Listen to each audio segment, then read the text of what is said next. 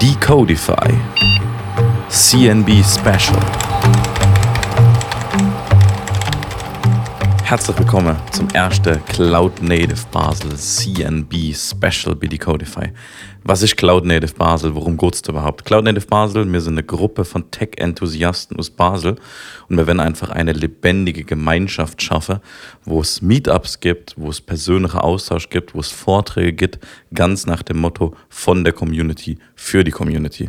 Wir sind daran interessiert und wir sind bestrebt, die Cloud Native Basel Community, die Szene in Basel aufzubauen und zu verwirklichen. Und das haben wir bereits jetzt im zweiten Meetup erfolgreich geschaffen. Und was kurz in der Podcast-Folge mir werden noch mitnehmen zum zweiten Cloud Native Basel Meetup. Wir haben vor Ort Aufnahmen gemacht mit drei Speakern, zwei Gästen. Und wenn euch, liebe Decodify-Zuhörer, die Eindrücke, die Talks, die Insights nahe bringen und euch dann natürlich auch motivieren, ans nächste Cloud Native Basel Meetup zu kommen. Das nächste Meetup findet statt am 18. Juni 2024. Alle Informationen findet ihr unter cloudnativebasel.ch. Und jetzt viel Spaß mit den Eindrücken und den Insights vom zweiten Cloud Native Basel Meetup. Tobi, Ja, schon wieder da. schon wieder da. Mai, deine Stimme kennen wir doch schon, gell? Das ist doch gut. Sehr gut. Wo sind wir denn heute?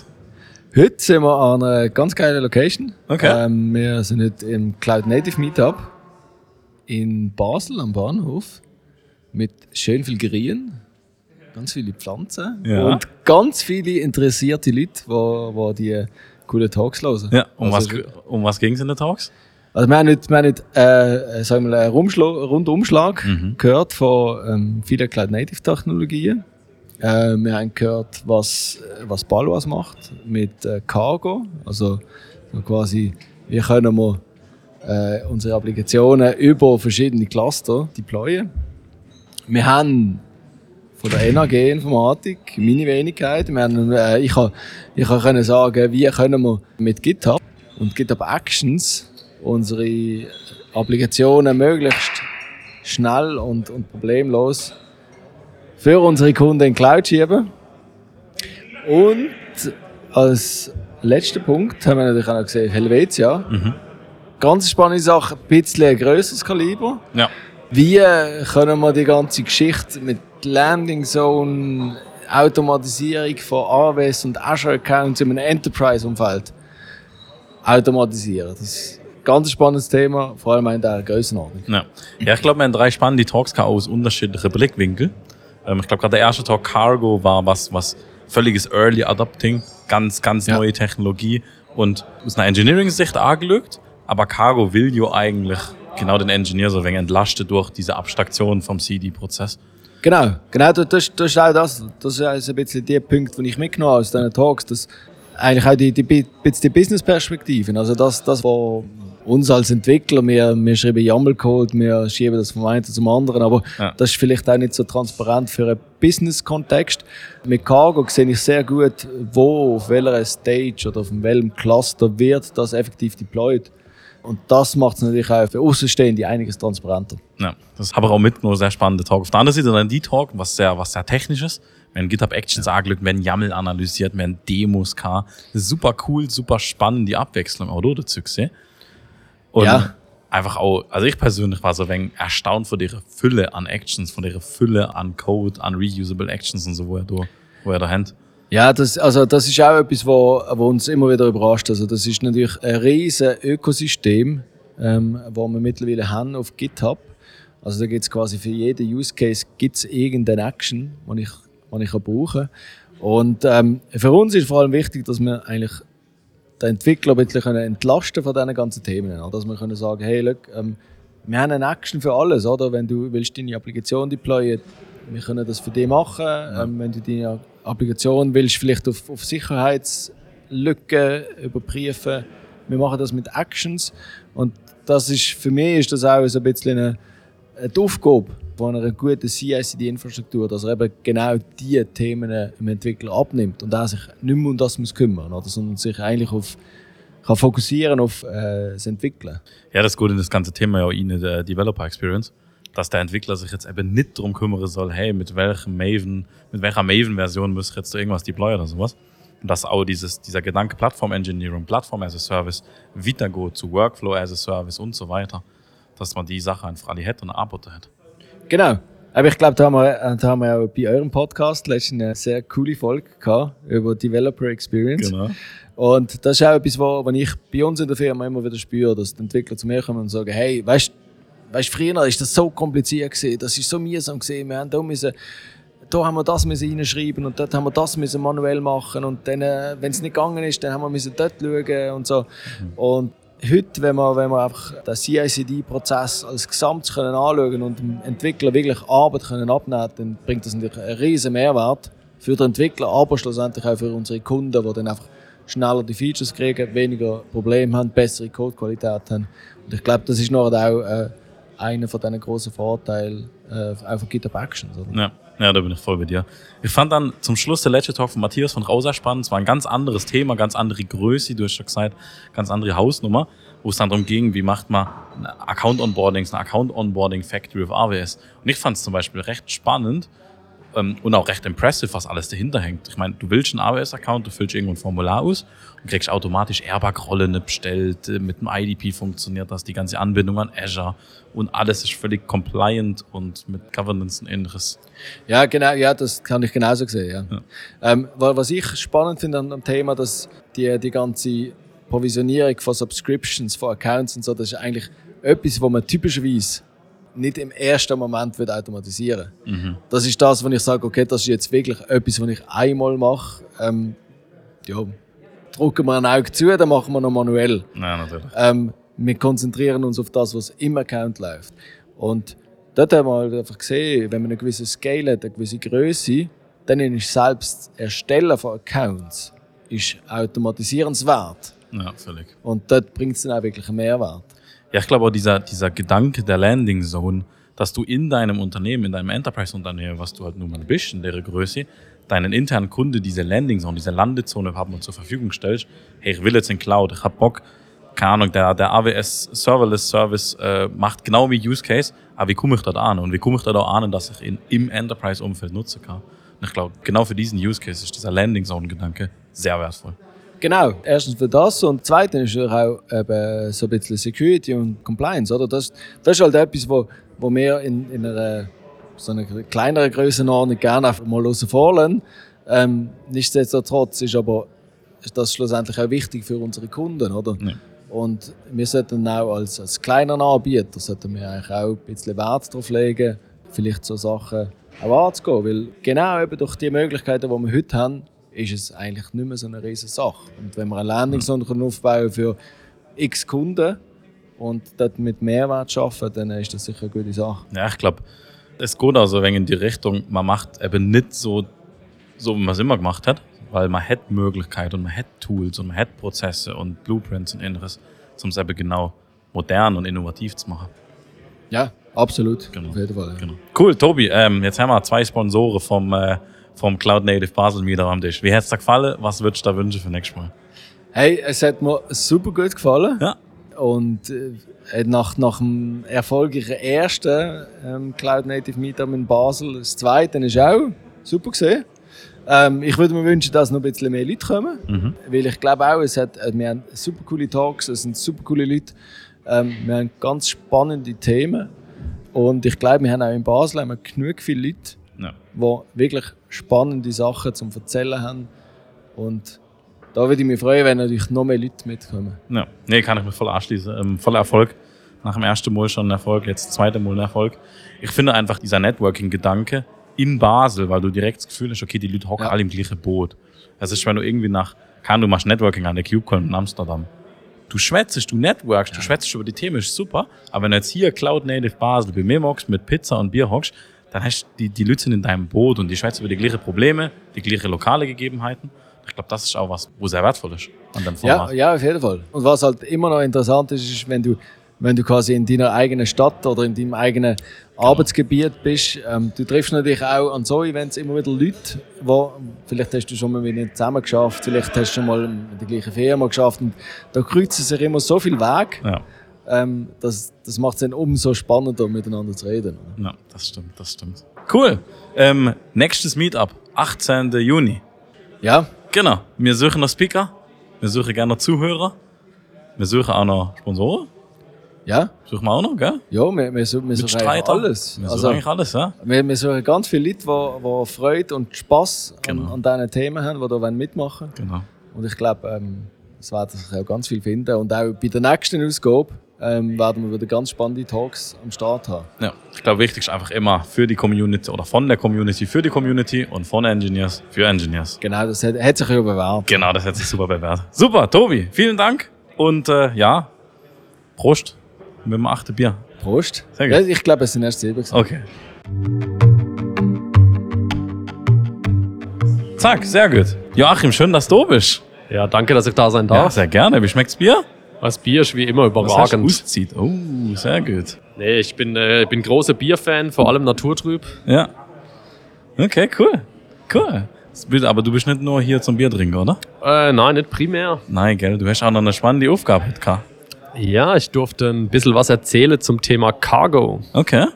Cargo ist ein recht cool, so ein neues Projekt.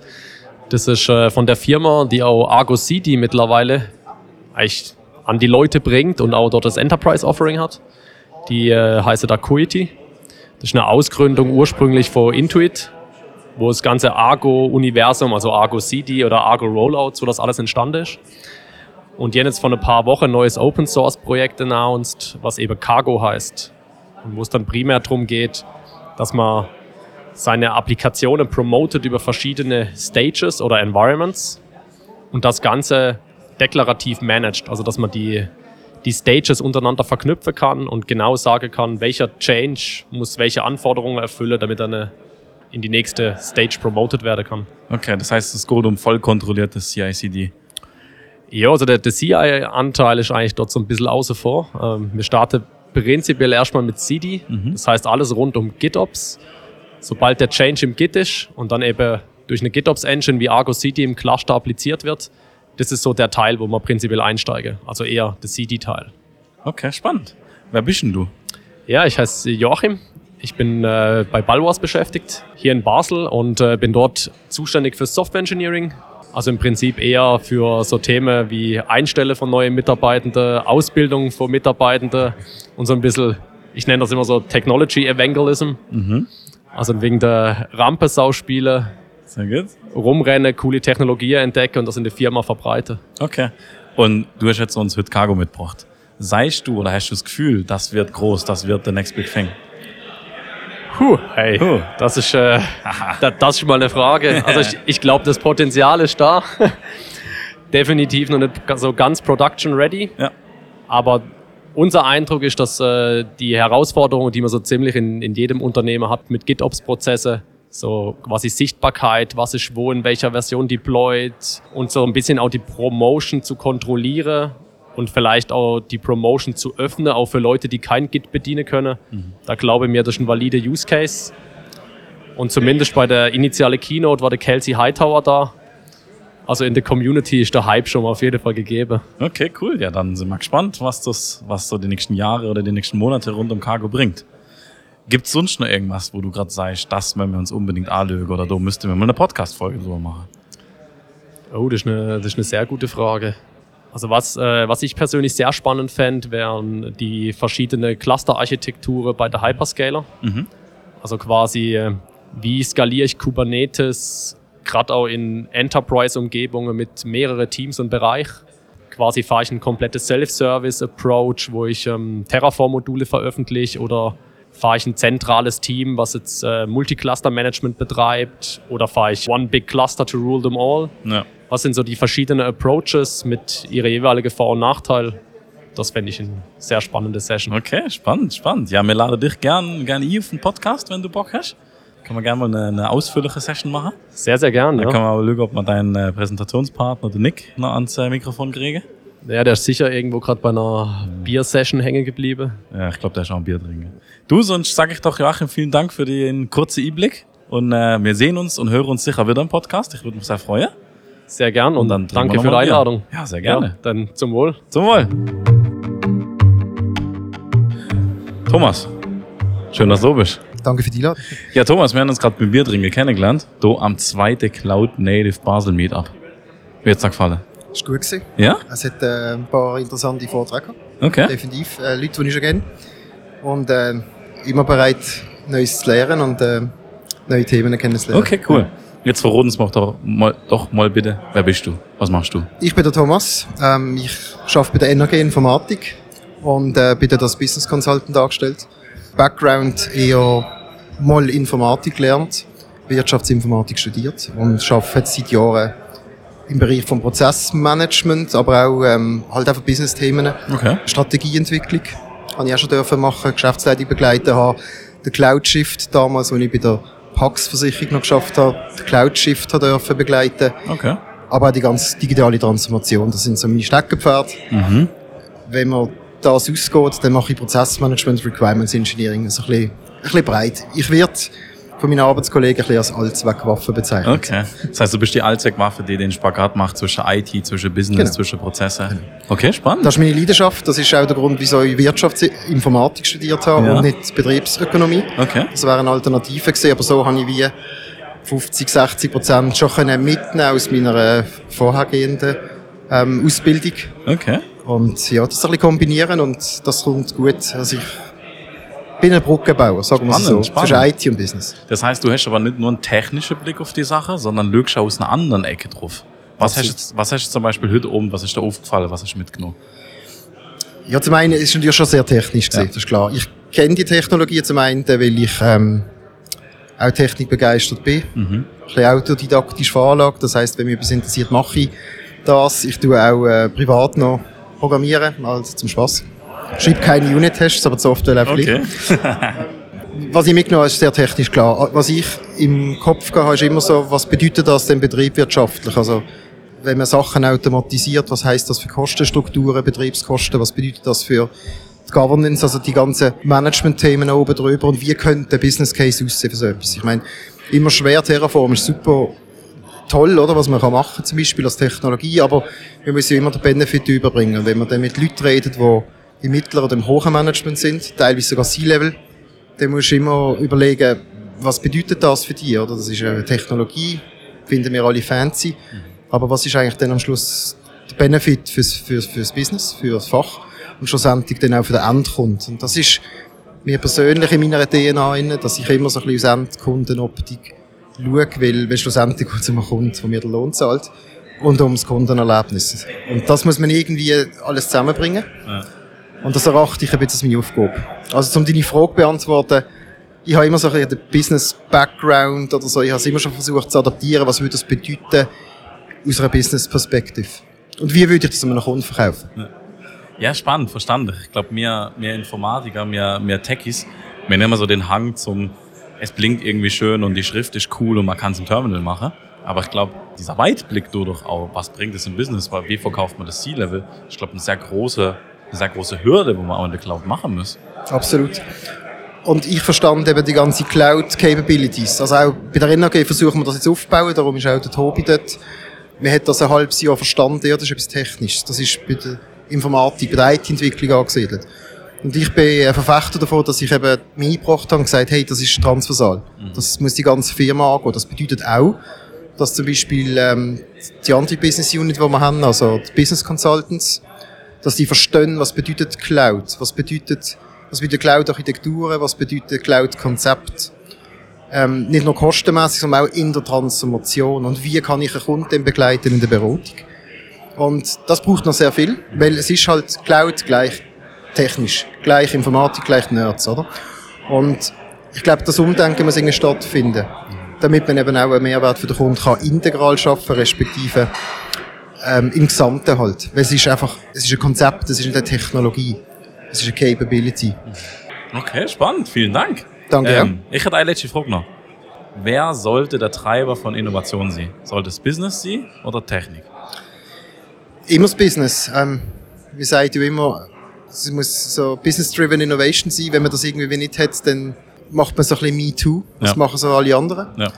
Und wenn das auch nicht ist, dann die IT. Ich glaube eben, zum, zum ein ganzheitliches Kundenerlebnis zu schaffen, über Innovation, braucht es eben Business. Und da braucht es eben auch Menschen, im Business, die die IT verstehen und IT-Menschen umgekehrt. Ich habe das in meiner Vergangenheit oft gesehen, dass äh, aus der Technik heraus Innovation getrieben worden ist, aber schlussendlich wie nicht zusammenpasst hat. Also weder, es hat nichts oder wenig gebracht fürs Kundenerlebnis, aber ähm, auch nicht, wie soll ich sagen, die Services, wir hätten irgendwie gespürt, es ist technokratisiert. Mhm. Ist schwierig zu erklären.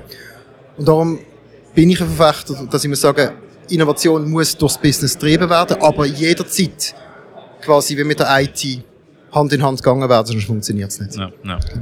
Spannend, cool. Thomas, vielen Dank. Danke auch. Schön, dass du da warst. Danke, komm wieder. Sehr gut. Und jetzt holen wir uns nochmal Bier. Auf jeden Fall. Super, danke, danke dir. So, Walle. Hi Tom. Tag. Tag. Wie geht's? Ja, sehr gut. Ja, sehr, sehr schön. Wo sind wir denn hier? Wir sind hier beim Cloud Native Basel Meetup. Sehr gut. Beim zweiten Cloud Native Basel Meetup. Das stimmt. Wie fandst du? Um was ging's? Es war richtig geil. Es ging um Cargo, GitHub Actions und Terraform. Und ähm, ja, GitHub Actions, das kannte ich schon recht gut. Aber bei Terraform habe ich schon ein bisschen was Neues gelernt. Das war cool. Okay, was hast du gelernt?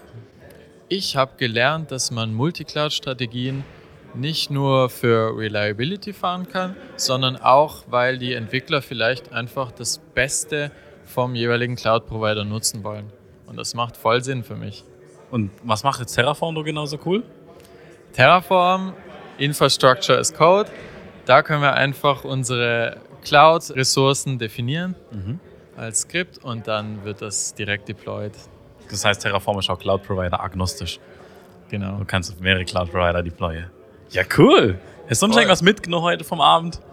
Es gibt ganz viele interessierte Leute, die sich an Cloud interessieren.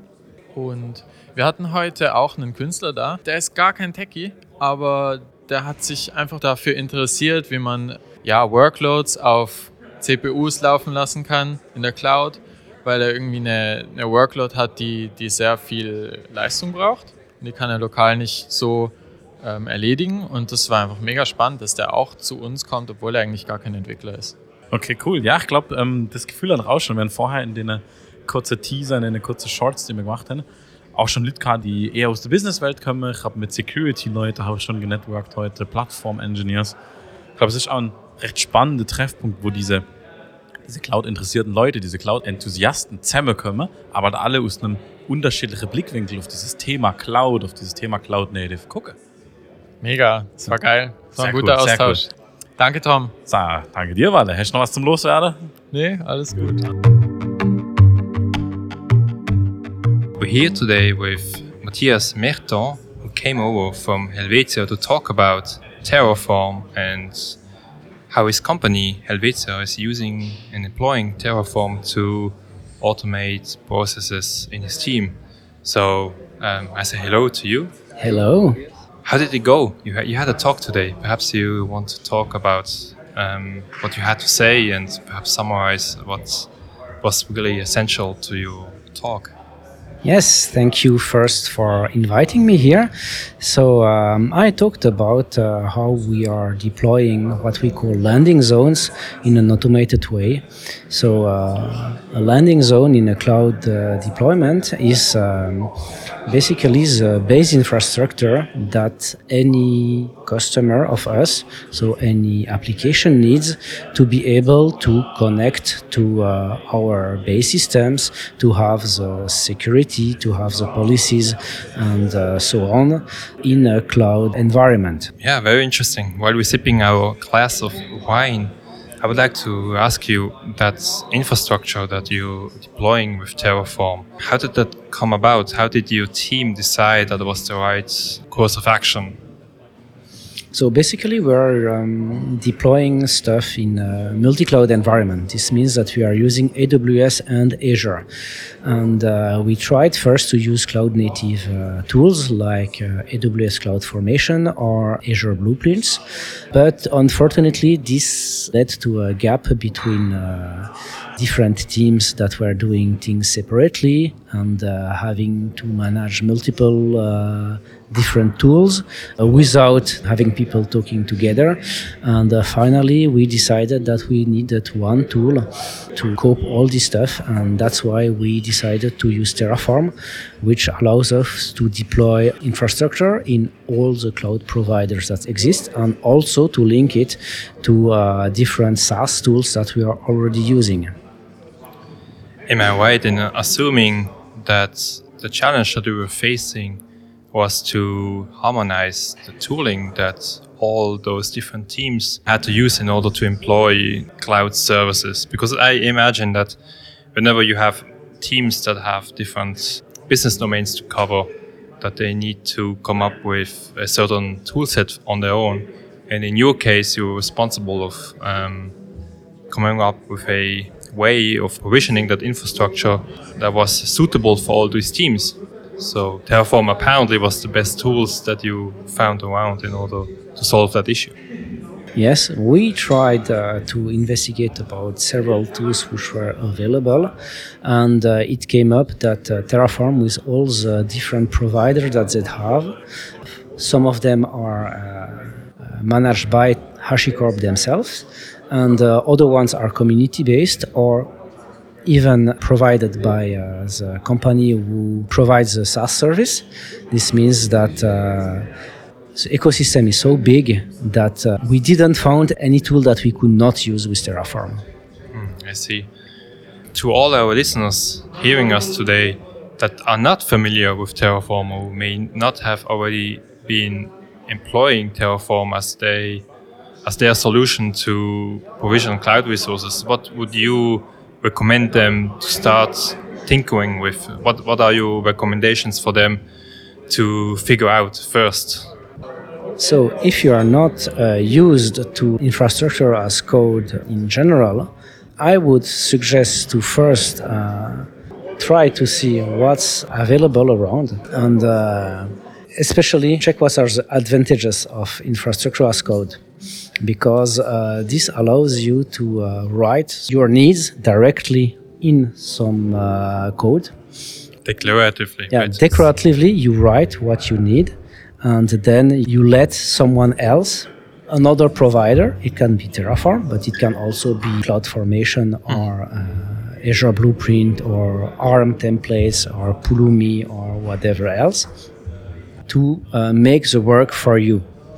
So I would really recommend people to check what are their requirements, write them on a paper, and then with this paper, uh, you can define what you need and let someone else, some other tools, uh, make the work for you.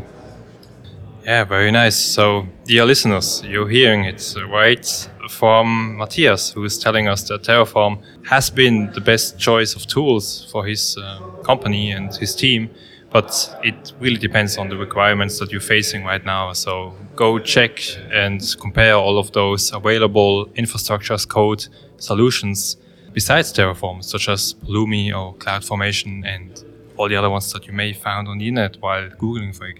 Thank you so much, Matthias, for your input on that topic. Do you have something else that you want all your listeners to let know in that moment? Is there something you want to so, someone you want to say hello to? Mm, not really. I say hello to everyone and uh, enjoy your day. Thank you so much, Matthias. Okay, so let's go back to sip our glass of wine and let uh, other people their time on this podcast. Bye bye. Das war das erste Cloud Native Basel Special BD Codify. Vielen Dank fürs Zuhören. Hier noch ein paar Infos. Das nächste Meetup am 18. Juni 2024 in Basel. Wir suchen noch Speaker, wir suchen noch Begeisterte, wir suchen noch Sponsoren, wir suchen noch Mitstreiter. Also wenn du Lust hast, die Cloud Native Basel Szene mit aufzubauen, die Community zu formen und in Basel eine Cloud und Cloud Native Bubble zu schaffen, dann melde dich bei uns. Du findest alle Informationen unter cloudnativebasel.ch. Ciao.